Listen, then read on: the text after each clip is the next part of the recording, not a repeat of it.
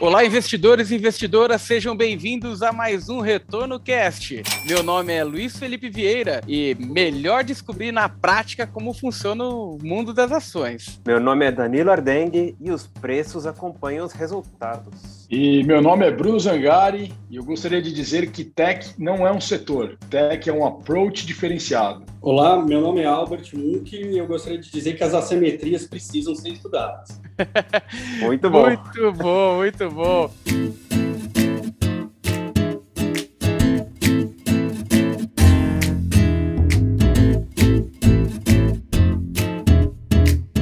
E hoje estamos aqui com o time da Miles aqui para a gente enveredar uma temática que há tempos a gente já fala, né? Que é um, diversificação internacional, alocação internacional, e com foco foco em tecnologia. Então, já abrindo o primeiro bloco aqui, eu já queria explorar aí o conteúdo de vocês, da Miles. É, mas antes, eu queria que vocês abrissem esse, esse bate-papo, primeiro dizendo quem que é o Bruno aí, à frente de qual estrutura que você tá, e, e falar brevemente depois, o Albert, se puder falar brevemente da, da Miles, e a gente já inicia o nosso bate-papo. Maravilha!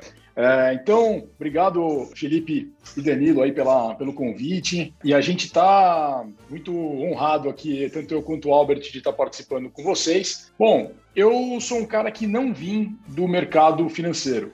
Né? Eu vim da indústria, eu vim da, do mundo de tecnologia. Então, passei os últimos 10 anos da minha vida, um pouco mais até, no mercado de tecnologia. Eu fui founder, é, eu fundei uma das primeiras insurtechs do Brasil, depois a primeira a ser cloud-based SaaS, né? então para quem não sabe é Software as a Service, é algo muito fora do contexto na, na, na, época. Assim, você falava em cloud, as pessoas não tinham a menor ideia do que você estava falando. Era um conceito bem abstrato. E hoje em dia já é um lugar comum, né? Todo mundo tem aí a sua nuvem, você tem as suas fotos, seus e-mails e tudo mais. Então, acho que o approach legal que a gente fez aqui na Miles foi justamente esse. Eu conheço tanto o Fabiano, que é o sócio principal aqui da casa, quanto o Ibrahim, que é o nosso CEO. A gente estudou junto na faculdade, é, fizemos USP no começo dos anos 2000 ali, e a gente conhece muito bem uns aos outros, né? Inclusive muito bem as carreiras e tudo mais. Quando eu saí da Tex, eu fui para o board da empresa e eu já tocava um fundo é, de tecnologia junto com o Ibrahim, mas uma coisa pequena, Family Friends, é, para gerir dinheiro de amigos, de família mesmo. Foi quando eu, aconteceu essa, essa movimentação, o Fabiano, né? Isso era o ano de 2019. O Fabiano me abordou e me convidou para vir mexer na água aqui na Miles. Então, as palavras dele né, são muito interessantes, porque ele me disse exatamente nessas palavras, assim, pô, Bruno, eu sou o Fred Flintstone. Você sabe, né, cara? Eu fui criado no mercado de utilities tal. Eu não entendo muito bem de tecnologia e eu acho que nos próximos anos a Miles vai ficar defasada, né, obsoleta se ela não aprender a olhar a tecnologia com um olhar diferente. É, então, é, nesse momento que a gente começou aí o nosso namoro, para mim foi um baita desafio aceitar vir para cá. É um desafio, acho que mais importante da minha vida profissional. E, e, e, e acho que o, o, que complementa, né, é uma, uma coisa bem complementar, né? Tanto o meu know-how assim de indústria, de tecnologia, de conhecimento nessa, ponta, juntando com o Fabiano e com o Ibrahim ali são dois caras de mercado. O Fabiano, um baita gestor aí que não, não, não precisa nem de apresentações. O Ibrahim, o cara que conhece de, de produtos e tudo mais. Acho que essa mistura, inclusive a visão deles de chamar um cara é, da indústria para fazer, é, para mudar esse mindset aqui na Miles, eu acho que é o ponto principal, porque senão você fica igual todo mundo, né? Até fiz questão de falar na minha frase inicial que tech não é um setor, porque quando você conversa com outras casas, a gente conversou com vários lugares, né? Não vou dizer que todos, mas a maioria as pessoas enxergam dessa forma. Bom, eu tenho um cara para olhar esse setor, esse setor e um cara para olhar tech, como se tech fosse um setor, mas tech ela é, tem até um, um, algum cara aí que eu não lembro o nome que diz que tech é tudo aquilo que inventaram depois que você nasceu. Então, assim, a abrangência de tech é um negócio muito grande, né? E tech não é realmente o um setor. Tech é um approach mais eficiente, mais moderno para todos os setores. Então a gente viu acontecer no mercado de comunicação, a gente está vendo ao vivo aí o que está acontecendo no mercado financeiro, né? É, principalmente com os neobanks, com as, a, as, as maquininhas que vão ampliando aí os seus os seus, seus tentáculos, né, fazendo cada vez mais coisas para os clientes. E futuramente a gente vai ver isso acontecer muito forte no mercado de saúde, no mercado de proteínas. Então, realmente, acho que esse approach foi o, a, a, grande diferença de como a Miles está fazendo as coisas. Vou deixar o Albert é, dar a visão dele aqui, mas é, acredito que a gente concorda bastante. Fala aí, Albert. Não, sem dúvida, sem dúvida. É, é, eu acho que assim, até me apresentando, né? Eu sou portfólio specialist comercial aqui da Miles, tá? Estou aqui é, é, desde o D0 e consegui ver bem essa trajetória de crescimento da casa até o ponto de, em 2020, a casa ter feito esse shift e essa, esse direcionamento para tech, né? É, com a vinda do Bruno e toda a estruturação que o Ibrahim também fez aí junto com o time e a formação dessa inteligência dentro da casa. E, e acho que fica bem claro para a casa e até para o mercado como um todo que foi um, um, passo muito importante e correto. Até quando você olha os outros produtos da casa, né? O, o Bruno estava falando aí do, do Maio Singular, ele é, é, o pai aí do Maio Singular. A casa tem o Miles Virtus, né? Que é o nosso longole. Miles Acer, o nosso long bice, além do fundo de prévio. E essa inteligência é usada também nos outros produtos da casa e gerou muito alfa para a casa de uma forma geral, né? Então, todos esses produtos que hoje estão disponíveis aí na plataforma e estão abertos, usam dessa inteligência que, na nossa visão, não é só um diferencial da casa, uma inteligência que, a nosso ver, no médio prazo, todo mundo vai ter que ter, tá? Então, é, é, é, é um pouco disso que, que eu confirmo que o Bruno acabou de passar com relação a esse viés de tecnologia e a importância que isso teve dentro da Mais e dentro da história da casa. Pô, muito bacana e, e, a casa de vocês já, já bastante reconhecida aí no mercado. É legal a gente entender como o, o, a dinâmica ela é importante também para uma asset, né? Você se atualizar, você tá, tá próximo da, daquilo que, que de fato é, vai entregar valor, vai agregar valor para o seu cotista, né? E eu queria começar, o, o, Bruno, abordando uma temática que, que tem, tem uma relação com o momento atual que a gente vive, né? A gente passou por uma pandemia, depois uma aceleração econômica é, através de uma injeção gigantesca de dinheiro. E as empresas de tecnologia, não, não do segmento de tecnologia, mas que tem tecnologia ali no seu DNA, parece que elas deram uma acelerada aí e, e realmente elas, elas mudaram de patamar nesse processo meio que a força, né, do, do mercado, né, com essa pandemia. Qual que é a sua visão sobre isso? Realmente o mercado ele acelerou por conta da pandemia? A parte tecnológica ela teve que acelerar por conta da pandemia?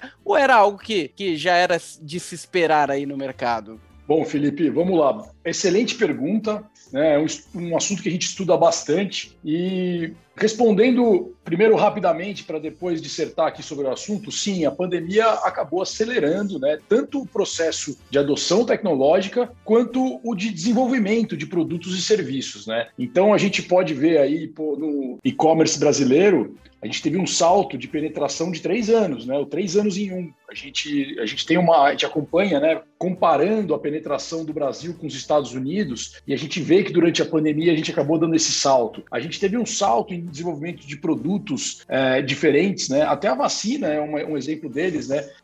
Vacinas anteriormente, a mais rápida a ser feita, tinha levado 10 anos para ser feita. Não que a gente tenha feito todas as etapas da vacina corretamente, tivemos que acelerar um pouco, mas se não fosse as soluções de inteligência artificial que as farmacêuticas utilizaram, né, tanto com o fornecimento da Viva Systems, por exemplo, ou da Nvidia, não seria possível a gente compilar todos esses dados para ter um produto tão rapidamente assim. Então, assim, é, quando a gente pensa é, dessa forma, a gente concorda com, com, a sua afirmação, né, com a sua pergunta, que realmente é, houve esse, esse processo. Agora, quando a gente olha de uma maneira mais ampla, né, vamos e agora, como você enxerga questão de, dos valuations e tudo mais, elas mudaram de patamar, que foi a segunda parte da sua pergunta, né?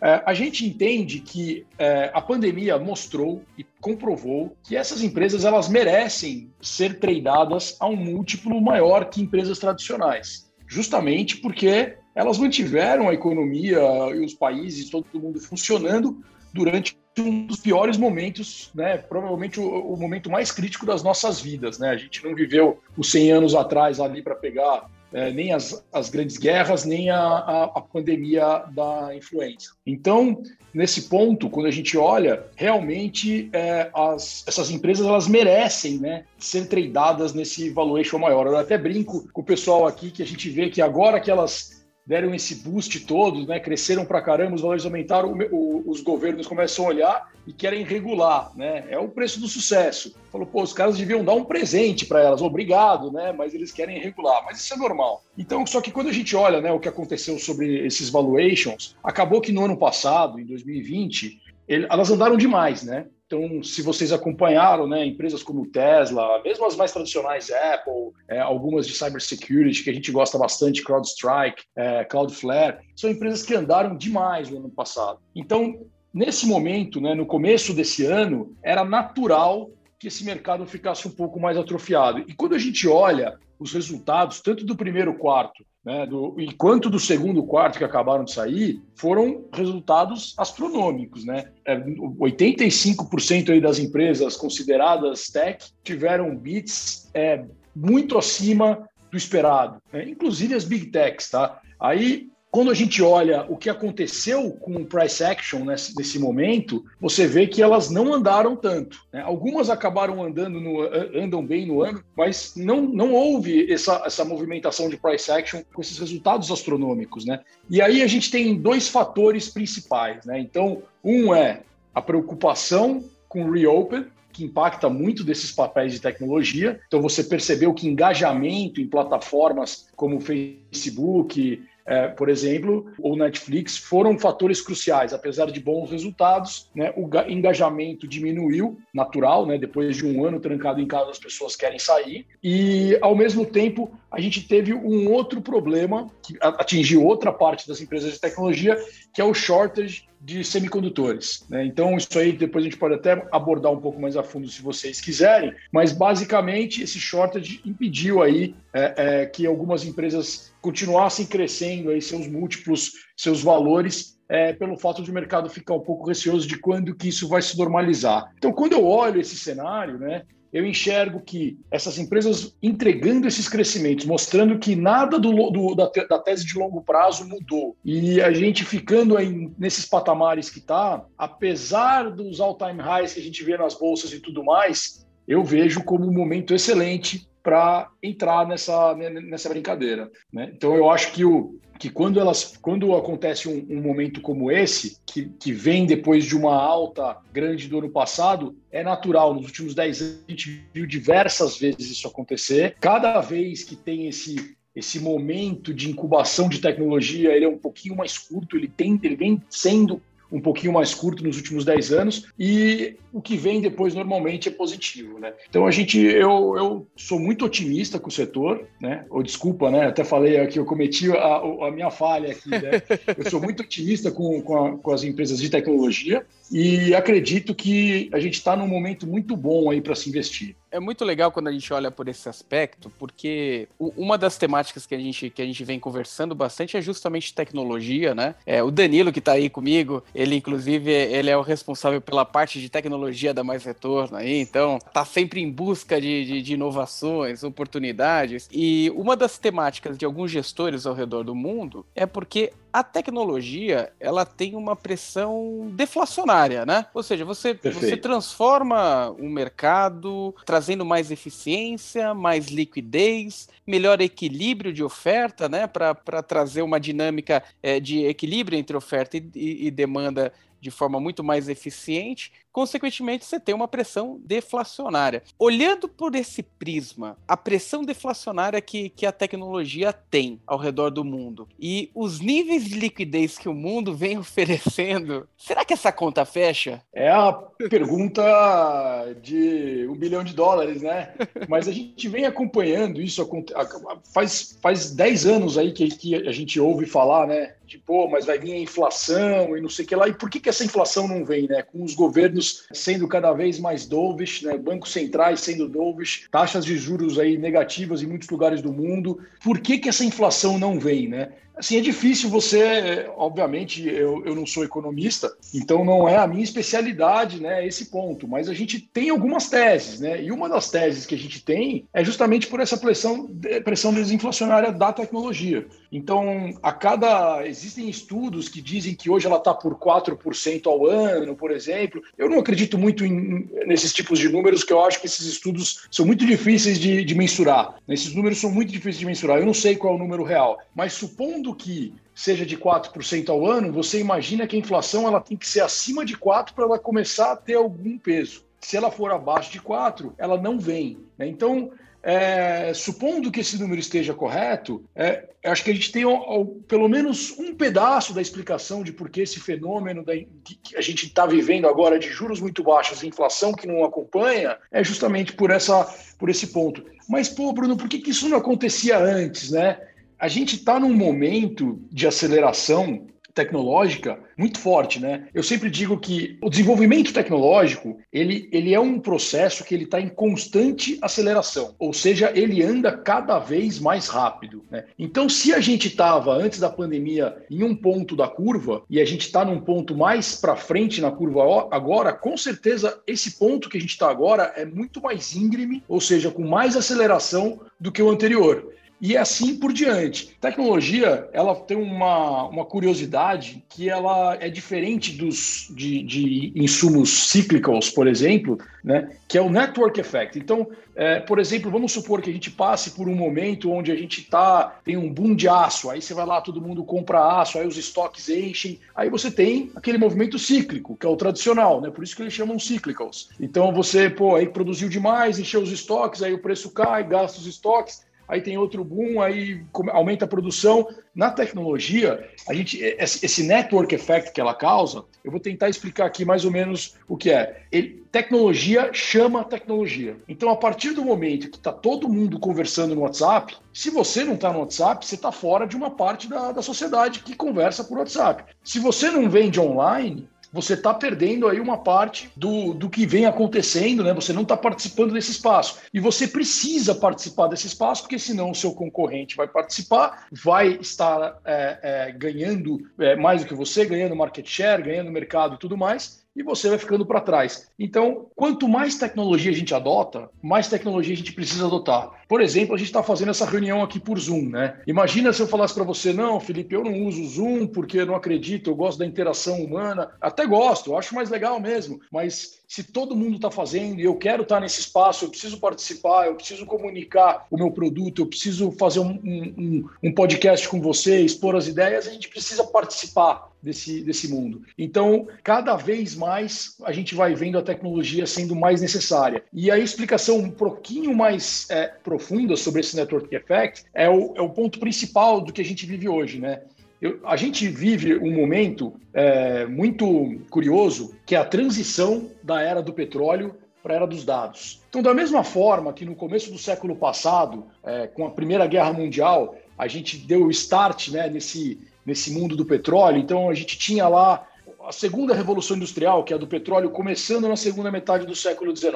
Só que com uma velocidade um pouco mais lenta. De repente vem a Primeira Guerra, e aí você tem naquele mesmo campo de batalha lá um cara com um tanque de guerra, o outro com uma cavalaria. Então esses caras da cavalaria olharam e falaram: pô, peraí, se eu não acelerar, eu não vou poder competir com esse cara daqui uns anos. Então a gente, se, você olhar o gráfico do PIB per capita americano a partir do final da Primeira Guerra Mundial, ele sobe que nem um tiro. Parece que os 400 anos anteriores foram irrelevantes. E isso a gente passou é, 100 anos aí, foi o século XX inteiro, que foi esse mundo, o mundo industrial do petróleo. Agora a gente está num ponto que o dado passa a ser a matéria-prima mais importante. Porque a, quando todo mundo se conectou com o advento da internet em 97, você começou a gerar um monte de dados que eram impossíveis de ser capturados anteriormente. Então você começou a gerar dado quando você é, faz uma busca na internet, quando você lê o quanto tempo de tela você fica em cada lugar, é, o que, que você compra, com quem você fala, tudo mais, que é o chamado de Big Data.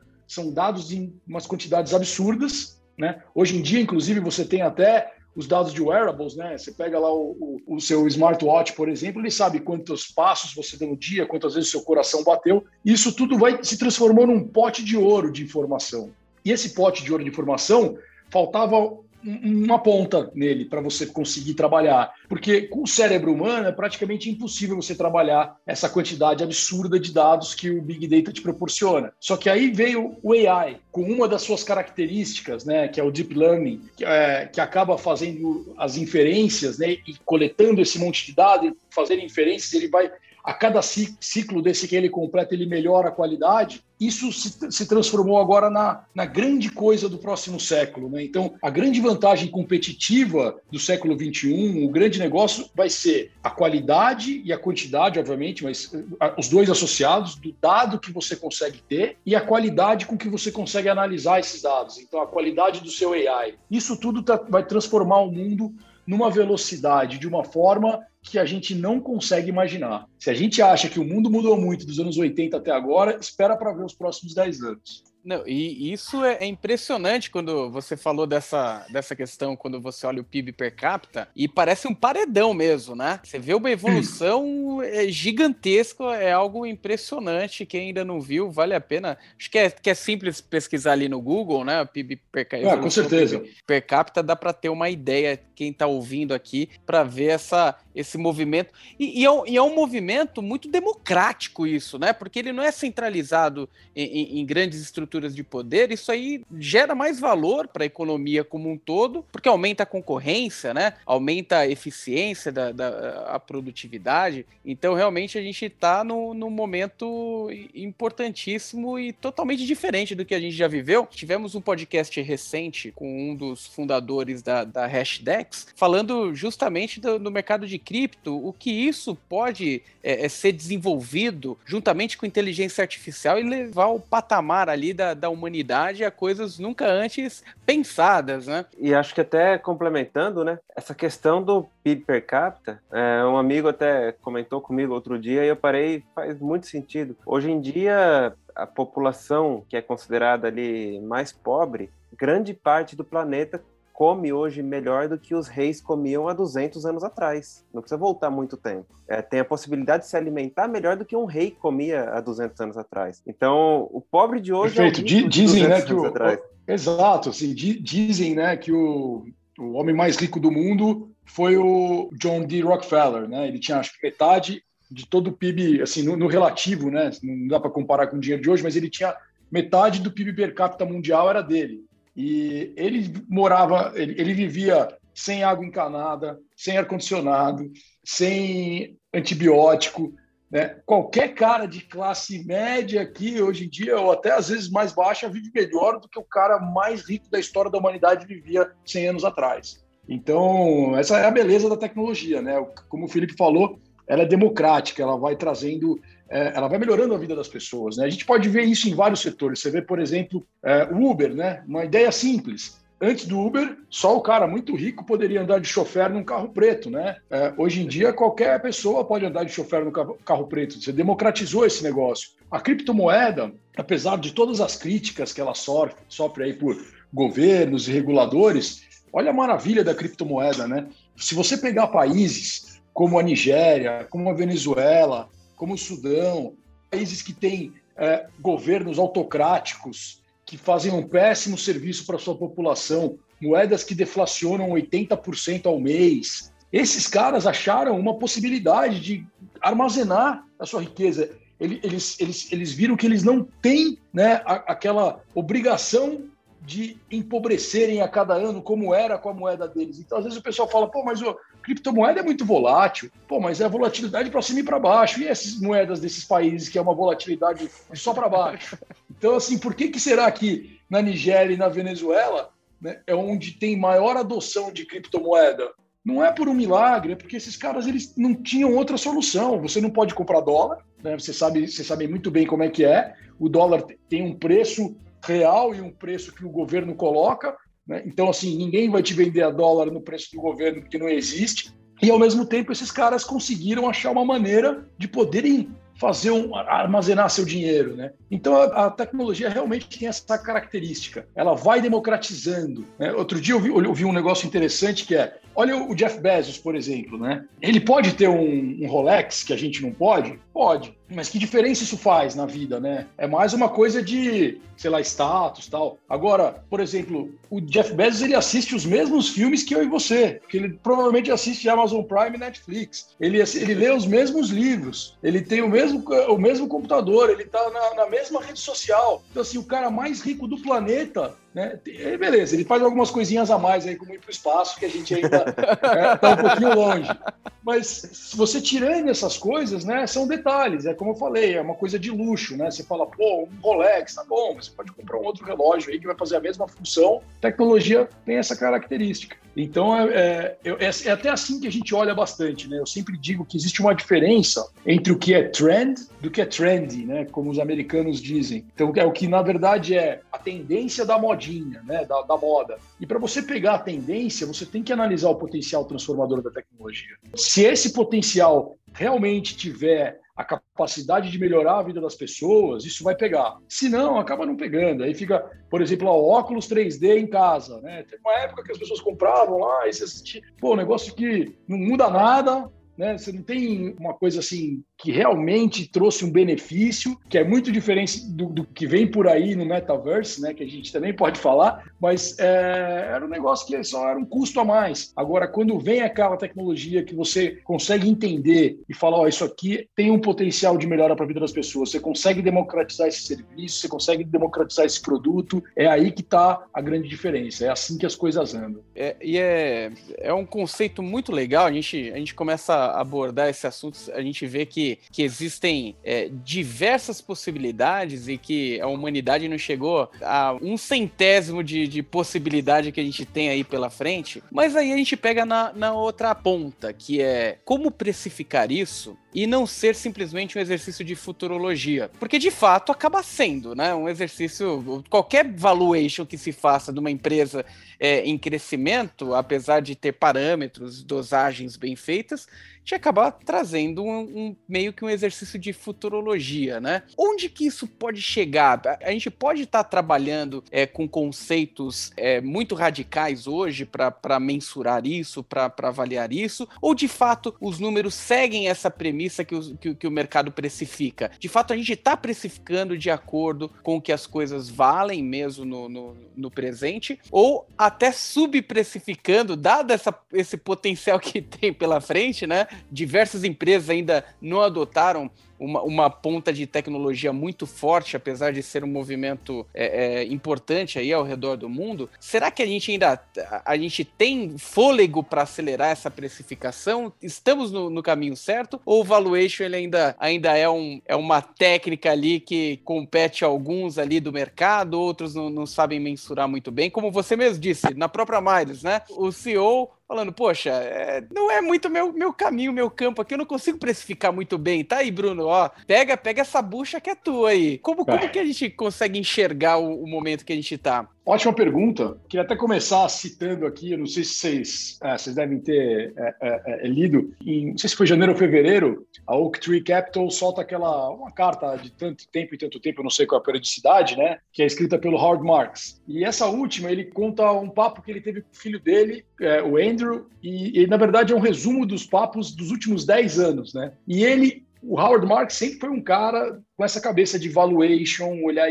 olhar quanto um múltiplo atrativo com yield, não sei o que lá. E o filho dele foi um cara já que é um cara do mercado de venture capital e tudo mais, e explicava para o pai, cara, você tem que conseguir entender as opcionalidades que tem aí, que elas não são mensuráveis. E aí, dez anos depois, ele, ele fala para o filho dele, ele conclui né, no, no, no, pensamento dele que ele fala: uh, It's better to be roughly right than precisely wrong. Então, traduzindo aí, né, é melhor você estar tá mais ou menos certo do que precisamente errado. E ele falava isso porque ele tentava colocar tudo na ponta do lápis. Se ele não conseguia botar na ponta do lápis, ele não colocava e ele falou: eu realmente fiquei de fora dessa, dessa história, né? Então, quando a gente olha aqui, obviamente que a gente faz também, né, todos os valuations, a gente olha todos os números, mas a lógica que a gente faz aqui na casa é ao contrário, né? Em vez de começar por números e valuation, a nossa, a nossa análise ela parte do qualitativo, que parte de tendências, olhar as tendências, olhar os, os produtos, olhar os pipelines, olhar muito a cultura da empresa, a cabeça do founder, a cabeça do CEO, ver como que esse cara enxerga a tecnologia. Isso é muito importante, né? Porque se a gente for olhar para trás, né, lembra que o mercado mercado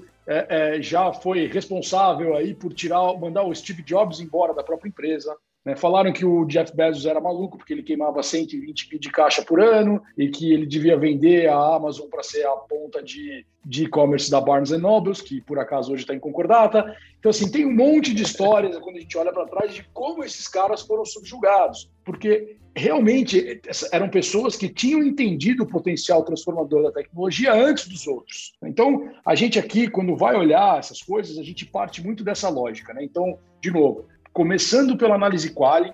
Então a gente olha as tendências, busca entender como essas empresas estão posicionadas para atender essas tendências, quais são os produtos hoje, qual é o pipeline deles, quais são as possibilidades, tudo entra na conta para a gente, a gente não deixa nada de fora da conta. E aí depois a gente vai, com o tempo, afinando. Se existe, existe alguma coisa que sai da conta, pô, isso aqui a gente imaginava não existe mais. Isso aqui, ou muda, a gente vai afinando. Então, existem cases que vão se fortalecendo, cases que vão enfraquecendo, mas o, o, principal é olhar dessa forma, né? E para fazer os valuations, né, mesmo os valuations, a gente também trabalha de uma forma diferente. Então, por exemplo, é, a gente acaba olhando muito mais o gross margin, por exemplo, do que a EBITDA, né? Porque quando você olha o margem bruta, né, é, a, a margem bruta, você tira da conta lá o, o gasto com é, research and development, você tira o marketing. Então, é normalmente onde essas empresas viram a chave depois. Então você vai acompanhando. Por exemplo, tem uma empresa que eu sou muito fã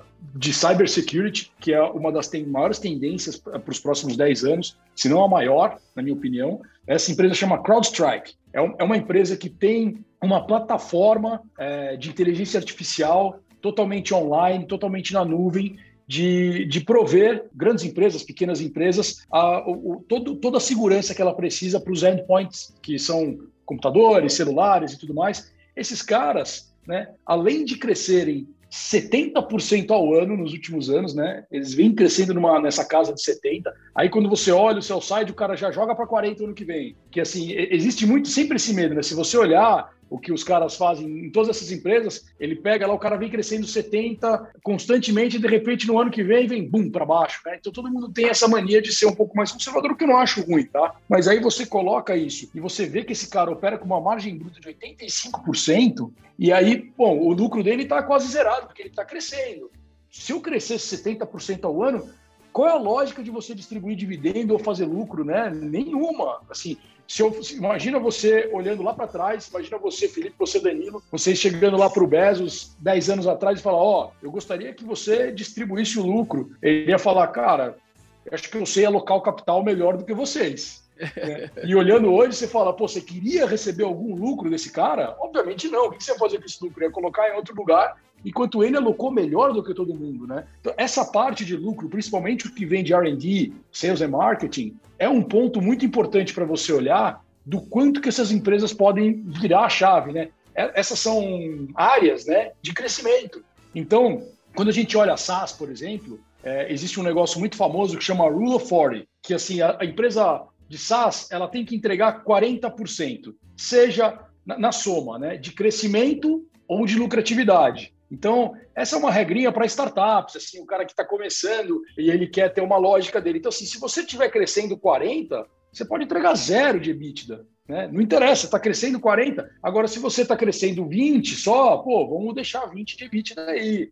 Então, assim, é mais ou menos essa lógica. Então, quando a gente olha empresas que são muito boas, que estão crescendo a, velocidades cavalares, né, como as que eu citei, né, como a Tesla, por exemplo, que cresceu 100% em year né, de 20 para 21, e, e, esse ano vai entregar aí no mínimo 800 mil carros, entregaram 500 mil ano passado. É, aí o ano que vem, com as novas fábricas, dá para crescer mais de 100% de novo. Então, assim, a gente tem aí toda essa essa, esse, esse, negócio que eu, eu prefiro que esse cara realmente reinvista tudo, que as pessoas sempre têm muito dessa coisa, né? Pô, mas e o yield e tal? Cara, eu não quero que o Elon Musk pegue o meu dinheiro que está aplicado em Tesla e me devolva em forma de, de juro, de lucro, né? Eu prefiro que ele pegue ele reinvista como ele vem fazendo, porque esse cara aloca capital de uma maneira genial. Então, assim, é, é bem dessa forma que a gente enxerga, né? E quando a gente olha também os múltiplos, a gente tenta aqui dentro da casa esticar o máximo possível. Eu sei que é muito difícil, né? Normalmente você olha lá um ano para frente, você olha lá for year 20, 22, ou 23, a gente tenta jogar no mínimo 25 na conta e fazer o nosso estudo, porque a gente está montando né, o nosso produto aqui, o Maio Singular, ele é um produto de tecnologia. Tecnologia, na minha opinião, tem que ser de médio e longo prazo. A gente subestima aquilo que a tecnologia faz no longo prazo, a gente superestima o que ela faz no curto. Então você vê muita gente você falando, ah, pô, esse Elon Musk aí falou que ia fazer o carro autônomo e até agora nada. Mas daqui 10 anos, todos os carros do mundo vão ser autônomos, você fala, nossa, olha só. Então é, é bem nessa lógica que, que a minha cabeça funciona. A gente tem que estar tá num médio e longo prazo mínimo e a gente tem que tentar esticar a nossa análise o máximo possível para ver se ela faz sentido. Né? Às vezes é óbvio que tem um case ou outro que você olha e fala, hum, isso aqui realmente está um pouquinho esticado, né? Quando não faz sentido, ou eu não estou enxergando alguma coisa, né? ou realmente está esticado. Então, obviamente que é bom para você fazer esse sanity check, né? Para você ver, pô, será que realmente eu não estou maluco de fazer é, esse investimento agora? Mas é, é como a gente trabalha aqui dentro da casa.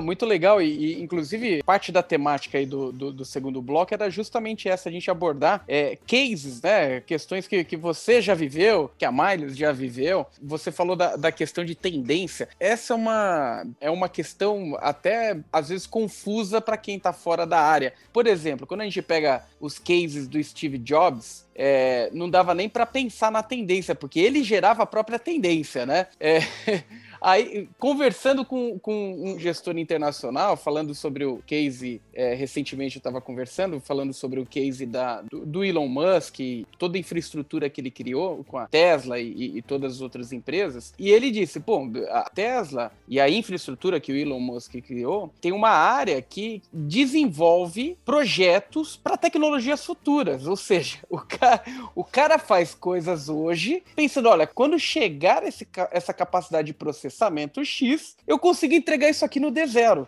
Cara, isso tá muito fora de qualquer padrão para você pensar, imaginar como precificar algo desse, desse gênero, né? Tem algum case que, que, que você gosta, além desse que, que você falou, que realmente é muito importante, a, a segurança da informação? Acho que, que é uma questão para evoluir bastante mesmo ainda, né, no, no mercado. Tem algum case que você gosta que, que seria legal a gente, a gente compartilhar aqui nesse podcast? Claro, mas é, você quer um case específico né, de alguma empresa ou de tese, mais assim? Pode, pode ser tese, pode ser um case específico. O que você acha que, que é interessante a gente trazer aí para o investidor? Tá, com certeza. Ó, assim, eu vou, eu vou trazer aqui para vocês, então, quais são as, as minhas cinco é, é, empresas favoritas, que eu acho que aí, a partir daí, a gente pode dissertar sobre os temas aí dentro, que eu acho que fica bem legal, né? Então, assim, a, as cinco posições principais aqui do produto, que são as que eu carrego com mais entusiasmo, né? É CrowdStrike é uma delas, Tesla é outra, Square, é, Coinbase e Nvidia, né? São essas, esses, essas cinco, eu acho que assim elas estão posicionadas de uma forma e elas têm tanto é, CEOs fora da caixa, né? CEOs muito bons, assim caras completamente geniais, né? Que, eu, que é um ponto para mim que importa muito, né? Assim Pode ser a melhor empresa do mundo, né? Mas se ela substituída entre um cara mais ali que não entende, não tem aquela visão de longo prazo, aí o cara começa a trocar todo o sonho de longo prazo por um lucro de curto e a história implode, né? A gente já viu acontecer isso em algumas alguns casos aí, né? Como, sei lá, até de first movers, né? Você viu, sei lá, eBay, Yahoo, tem, tem uns casinhos assim que foi né, uma, uma estratégia errada aí e acabaram perdendo essas essa dianteira que eles tinham, né? E sobre as teses, né? É, como eu falei, assim, a tese que mais me agrada mesmo é a, é a de cybersecurity, né? A gente está caminhando aí para o mundo, porque cybersecurity ela inclui todas as outras teses, né? Então, por exemplo, aqui na casa a gente acha que a virtualização da, da vida é um processo ongoing. Então, se a gente não fazia nada é, digitalmente nos anos 80, hoje a gente faz coisa pra caramba, a gente está fazendo esse bate-papo aqui e futuramente a gente vai fazer cada vez mais coisas, né? Você vai ter outras plataformas de você entrar online. Hoje a gente ainda está na pré-história do mundo digital. A gente se conecta por uma tela, a gente conversa né, com o dedo, é, com as máquinas, né, e, e, futuramente isso vai evoluir para um outro tipo de relação. Né? Então, até entrando na linha aí um pouco do metaverse, que, que, o, que o Mark Zuckerberg vem falando muito, o metaverso, o que, que ele é, né? Que essa tese maluca. E aí todo mundo, quando escuta isso, fala: ah, mas cara, eu não quero viver. O cara já imagina que é um Second Life, né? Que é um joguinho. Mas não é isso. O metaverse é justamente a integração do mundo digital com o mundo físico. É o momento onde você consegue aproveitar os dois ao mesmo tempo. É eu estar tá num café em, sei lá, Singapura, e eu sentar, em vez de te olhar numa tela, eu sentar e eu enxergar você aqui na minha frente, eu ver todas as suas expressões e a gente ter um papo mais humanizado, assim, né? Então, assim, é a tecnologia é, quebrando a cara de tecnologia, né? Então, a, a, tecnologia, quando ela vence, normalmente ela é invisível. Você pode ver que quando a tecnologia é boa, você nem percebe que ela existe. E é, e é bem nesse caminho. Então, tudo que antigamente era um computador, você dava para uma pessoa, o cara falava, sei lá o que é isso, tem que ficar digitando um monte de coisa, aquela tela preta e tal. Aí veio o cara e inventou a interface gráfica. Interface gráfica, pô, muito mais fácil. Você tem um mouse, você clica num, num quadradinho, abre aqui e tal. Começou a transformar mais o, o, o que era tecnologia pura num mundo mais adaptado para o ser humano. E a gente vai ter outros tipos de plataforma, né? A que vai estar tá vindo agora é esse metaverse, né? Que você vai integrar o mundo vivo com realidade aumentada, um pouco de realidade virtual, mas você vai conseguir mesclar os dois mundos. Né? Então, pô, essa tese eu acho assim uma coisa de louco, as pessoas não conseguem entender. É, até para mim, assim, é, é pô, bem difícil de conseguir visualizar. Pô, você lê bastante, tem um cara que tem uma opinião um pouco mais para lá, outro um pouco mais para cá. Tem umas horas que até se assusta, fala, será que é isso que eu vou querer para minha vida, tal. Mas no final das contas, é, aquilo que melhora, a, a, como eu falei, né, acaba sempre vencendo. Então, a gente vê que é, é, no começo era a mesma coisa, né? Olha que engraçado, você citou o Steve Jobs, eu gosto de, dessa, desse pedaço aqui, porque eu trabalhava numa, numa telecom. Quando eu era comecinho de carreira, foi o meu primeiro trainee, eu fui trainee de uma telecom, e na época, era 2006, saiu o primeiro iPhone, né? Foi quando o Steve Jobs lançou o, o primeiro, o primeiro iPhone. E na época, é, a Nokia que era uma parceiro, parceirona nossa né, ali na, na, na, empresa, eles faziam todo tipo de pesquisa de mercado e chegava e as pessoas respondiam, né? A, a, grande conclusão das pesquisas é que as pessoas queriam um celular o menor possível e que só falasse. O resto das coisas era, era assim, só coisa para encher linguiça no celular porque era uma plataforma ruim, era uma tela sem cor, pequena, ou até com cor, mas com os pixels desse tamanho, né? Você as via pessoas querem o tamanhão do pixel. Como Ford dizia no passado, as pessoas queriam um cavalo mais veloz, né? É exatamente esse ponto do Ford. Né? Até ia citar ele, ainda bem que você já colocou, porque o Jobs citava isso, né? Então ele, ele falava justamente isso. Ele falou que a Apple até então, eu não sei hoje se ela, se ela faz ou não, mas até então, ela nunca tinha feito pesquisa de mercado. E aí o, o, o, Jobs falava exatamente isso. Ele falou: as pessoas não sabem o que elas querem, porque elas não conhecem as possibilidades. Então você. Então a Nokia seguiu a pesquisa de mercado e foi reduzindo o tamanho do celular e fazendo com que ele tivesse a característica de falar, enquanto a Apple foi totalmente na linha contrária e fez um celular com uma tela enorme, que a princípio eu particularmente, a primeira vez que eu vi, eu falei: hum, será que eu vou querer ter esse negócio? Negócio grande, cara. Eu gosto de celular pequeno no bolso. Na época era época de balada ainda. Eu falava assim: eu vou pra balada, vou ter esse trecão no bolso. E você vê que é, é assim: eu não sabia que eu queria isso, né? E no final eu queria exatamente isso, porque hoje é uma coisa que eu disparado mais uso na minha vida é o meu smartphone. Né? Eu acordo, antes mesmo de levantar da cama, eu já estou vendo ali o que o pessoal está mandando no, no, nos chats aqui da Miles, estou lendo reportagem, estou vendo a, o, o, resultado do, da cota do dia anterior tal. Tudo isso assim, antes de eu levantar para ir no banheiro de manhã. Né? Então é, é justamente isso. E acho que é, é bem por aí que, que, que, as coisas vão caminhando, né? Então é muito legal você estar sempre com esses caras na cabeça, né? É, você ter, ter citado um outro ponto do Musk, qual era mesmo, Felipe? Que eu até anotei aqui para te responder, acho que tinha alguma coisa legal para falar. Dele, dele é, ter uma área na empresa que desenvolve produtos, ah, tecnologia, perfeito. né? Pensando ah. no, no, no, nível de processamento que ainda não existe hoje, mas pode existir no futuro, né? É, aliás, até para complementar esse ponto, né? A gente teve, acho que no começo do ano, com o pessoal da Giant, foi o o Felipe que estava aqui, e eles comentaram uma coisa bem legal, né? Que quando a gente tenta pensar exponencialmente, tudo vai parecer maluquice. E isso do Elon Perfeito. Musk parece uma maluquice, né? Porque o nosso cérebro não tem como pensar exponencialmente, né? Sim, eles falaram bastante desse tipo de, de coisa, e, e, até complementando, tem um, um vídeo legal do Bezos falando sobre ida do homem ao espaço, não sei o quê, que em 2021 ia poder ter determinada tecnologia, que dar para fazer tal coisa.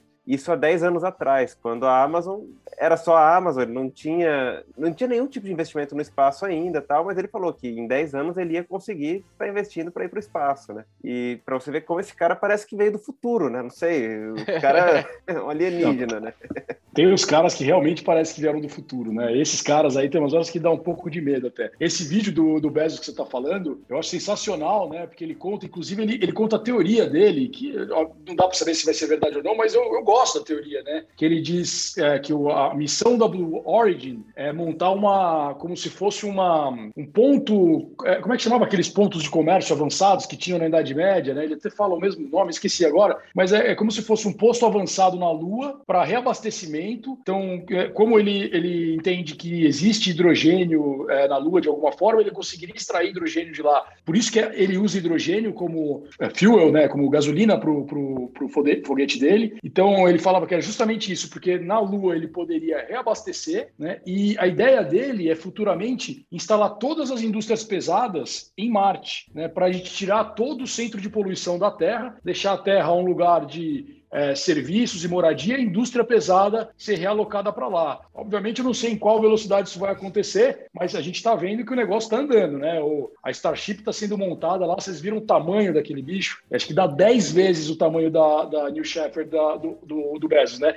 E é justamente a nave que vai levar as pessoas para Marte. É a nave que vai é, levar as pessoas para colonizar Marte. Então, é, a gente está caminhando nisso, né? E, pô, e assim, muitas vezes as pessoas, você vê o que eu vi de comentário no Twitter, assim, de gente falando, pô, esse cara, esse rico, maluco, para que fazer isso? Tanta gente passando fome no mundo, o cara indo para o espaço. As pessoas não entendem que é a mesma coisa, né? Do, se você tivesse lá no, no século, sei lá, 15, ó, você começa as grandes navegações e o cara, ah, para que, que esses caras estão indo navegar? É, era a salvação da Europa naquela época. Imagina se não tivesse isso tal, você ia ter as doenças lá, sei lá o que seria da civilização. E a mesma coisa, né? O, o Elon Musk ele sempre diz tem um conceito que ele usa que é o The Great Filter. Né? Então ele fala que se não existe nenhuma outra população que a gente conhece, que a gente conheça no universo, né? Por dois motivos, ou porque não apareceu nenhuma, ou por um segundo motivo, que existe uma coisa chamada The Great Filter, que ele extingue as outras, as outras que ele extingue as populações de tempos em tempos. E esse Great Filter pode ser um meteoro, pode ser uma doença, como a gente está tendo a pandemia agora, pode ser o Sol engolindo a Terra, que fatalmente um dia vai acontecer. Então ele diz que a missão dele né, é manter a consciência viva. E para isso, ele fala que a gente tem uma chance muito maior sendo multiplanetário. Então é, é exatamente essa, assim, a gente está dando passos agora para que é, é, a humanidade continue desenvolvendo, criando inteligência, criando inovação para anos e anos para frente. A gente precisa se tornar multiplanetário para diminuir a chance desse, de ter esse problema. E quanto ao que o Danilo falou, né, de pensar em exponencial parece sempre maluquice, é realmente isso, né? Então, quando a gente olha esse,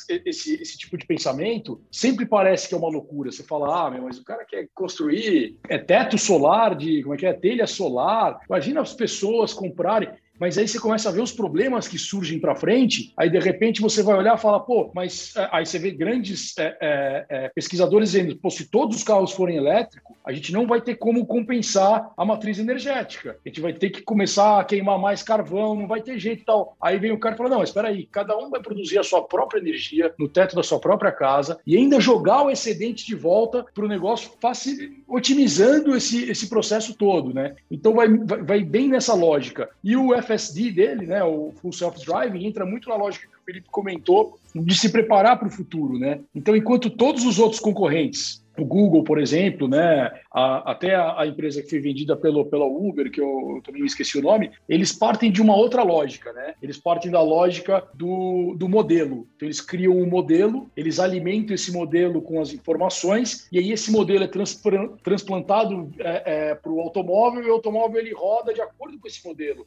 Então é todo mapeado certinho, tanto é que eles acabam, eles têm até uma eficiência maior do que a Tesla, só que só em locais controlados. Ele não consegue andar fora do que está do modelo. Já um Tesla, né? Ele tem uma outra característica. Ele coleta dados do mundo real. Vocês lembram quando a gente falou no começo da conversa que a qualidade do seu dado e a quantidade é muito importante para a hora que você vai desenvolver a sua própria inteligência artificial. Então, o Elon Musk ele sempre partiu desse princípio. Ele falou: eu quero ter o dado de verdade. Então, ele tem um carro na Noruega, um carro na Califórnia, um carro andando, andando no gelo, andando na neve, andando no buraco, é, é, andando com o pneu furado, é, passando na frente de uma, de uma bicicleta e não sei o que lá tal. Então, é com esse dado que ele vai modelando, tanto é que mesmo sem um mapa, um Tesla ele conseguiria, né, na, na, na teoria, alguns casos a gente até já viu aí funcionando na prática alguns lugares, ele consegue se locomover, porque ele tem os sensores, ele entende que tem um carro na frente, ele entende que tem a, é, é um farol, ele entende que tem a linha, né, a faixa da, de trânsito,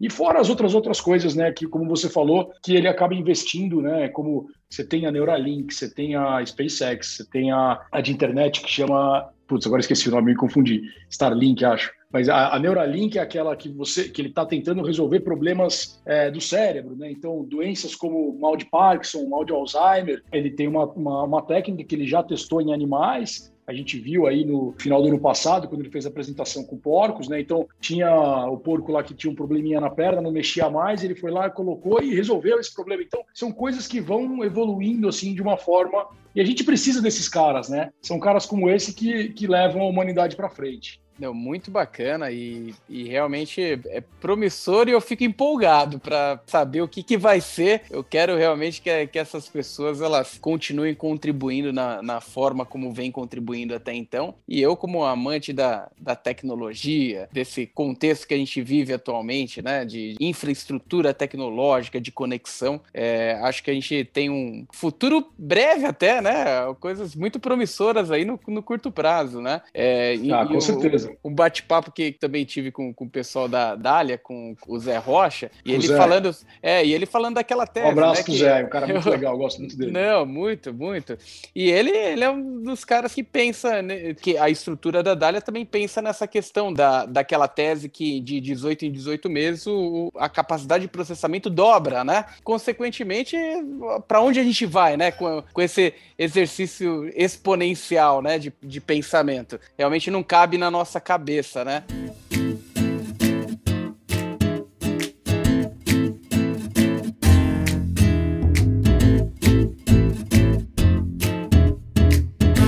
É, e eu queria deixar um pouquinho do terceiro bloco aqui para vocês falarem um pouquinho mais sobre a estrutura da Miles, né? A gente falou sobre algumas teses, sobre o mercado internacional, tecnologia, mas também como o investidor consegue acessar essa estrutura aí de vocês que já uma casa muito reconhecida e agora partindo para esse braço muito mais enfático, né, na, na, na, tese de tecnologia e ativos internacionais. Eu acho legal o Albert é, falar um pouco aqui, porque essa é a especialidade dele, né? Tá com os clientes todos os dias, tá esclarecendo aí a, a, as dúvidas nas nossas teses. Acho que ele é o cara ideal aí para comentar sobre esse ponto. Bom, é, obrigado aí pela, pela introdução, Bruno. É, bom, Felipe e Danilo. É, bom, acho que vocês conhecem a Miles, o mercado todo conhece a Miles aí já tem algum tempo. A gente já tem quatro anos de gestão aí é, na casa, então já, já se consolidou como uma casa com excelente performance em diversos produtos, né? É, acho que o primeiro produto da casa é, foi o Miles Acer, né? O nosso Lumbais. a gente começou a gestão dele lá em 2017, né? É um fundo que se caracteriza aí para uma vol mais baixa, né? Eu diria até que o target dele é de 8 a 12, embora hoje esteja em 16, muito pelo ano atípico do ano passado, é, e vencendo aí um dos melhores buys da indústria, hoje com 2,3 bilhões aberto aí é, para captação. Esse fundo ficou 22 meses fechado. É, vocês sabem que a casa é muito atenta a tamanho de fundo, e isso é uma não só uma preocupação interna, mas eu diria que, poxa, até do ponto de vista de vocês, é um fundo que não está atento a tamanho, a, não está atento à gestão, né, dadas as características do mercado brasileiro, é, e a gente reabriu agora recentemente, esse fundo tem 2,3 bilhões, está aberto aí na plataforma, né. Acho que adicionalmente a casa, é, nesse escopo, também tem o Miles Virtus, né, o nosso long é, 1,4 bilhões sob gestão, eu tenho nele basicamente uh, as posições long do nosso long buys, mas com esse viés da casa, gente. A casa tem uma casa muito ativa, tem uma gestão ativa, é, é, gira bastante, muito característica, na nossa visão, ideal para o que é o mercado brasileiro e porque a gente vai ver ano que vem aí ainda em termos de eleição, né? Que fica para um outro podcast aí que a gente pode dividir também a visão da casa, que também tem coisa para cacete para falar.